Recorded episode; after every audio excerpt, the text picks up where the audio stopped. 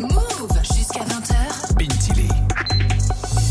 Geoffrey dans Eptex Oui. ce soir, focus sur Tinder. Ouais, puisque l'application de dating numéro 1 dans le monde a décidé de diversifier un petit peu son offre et c'est assez sympa. Alors autant vous prévenir tout de suite, on va pas balancer les nouveautés de l'application, parler de conversations, Oh. de dates, de rencontres amoureuses. Non, désolé Dommage. pour tous les célibataires, mais c'est pas dans cette chronique qu'on va vous donner de l'espoir pour trouver l'amour cet été, mais peut-être autre chose puisque Tinder propose désormais des jobs d'été. On les attendait pas sur ce créneau-là. Non, pas vraiment. Alors cette nouvelle fonctionnalité est en partenariat avec le gouvernement et la plateforme Un jeune, une solution qui, avec cette nouvelle campagne, va viser les utilisateurs français âgés de 18 à 25 ans. Ça a été lancé il y a quelques jours et ça sera présent sur l'application jusqu'au 31 juillet avec quand même plus de 70 000 offres d'emploi disponibles. Ah ouais, c'est pas rien. Et concrètement, ça se passe comment? Eh ben c'est assez simple. hein. Euh, En fait, si tu as renseigné ton âge et ta nationalité, tu vas tomber aléatoirement sur des petites vignettes entre certains profils de l'application. Alors c'est compliqué de passer à côté. hein. Elles sont bleues pétant avec plusieurs petites phrases d'accroche dessus du style en galère pour ton job d'été, tu cherches une opportunité ou rejoins l'aventure pour créer ton, euh, ton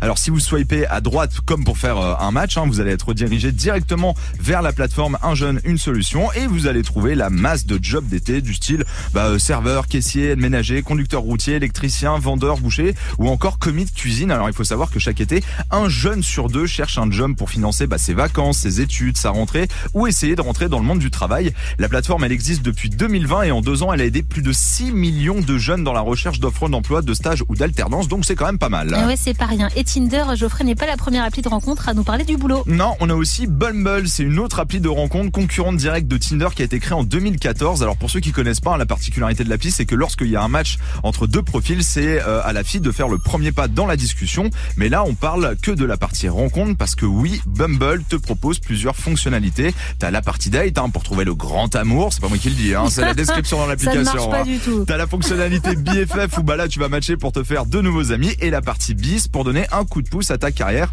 En fait le concept il est simple, matcher avec des gens qui travaillent dans le même secteur que toi et euh, j'ai même des potes hein, qui m'ont avoué que certains chasseurs de tête dans leur entreprise se mettaient sur cette application Ah, pour essayer de trouver des profils euh, qui recherchaient. Sérieux Alors ouais, très sérieux. Hein. On est loin du concept du job d'été euh, sur Tinder, mais on remarque que de plus en plus, quand on parle d'appli de rencontre, c'est pas forcément pour trouver l'amour, mais aussi pour trouver bah, du boulot ou des potes. Il vaut mieux bien choisir sa description et sa photo de Oui, profil dans plutôt. le doute quand même. Bon, C'est fou, j'aurais jamais pensé aux applis de rencontre pour chercher du taf. C'est pas Je suis plutôt mail, CV, LinkedIn. Oui, bah euh, comme tout le monde. Classico quoi. Globalement. Oui, oui, oui, non mais je suis d'accord. hein. Incroyable, mais bon, faut faire attention à ces, euh, à ces, à ces biographies du coup, les amis. Attention aux émoticônes, on ne sait jamais qui traîne par là.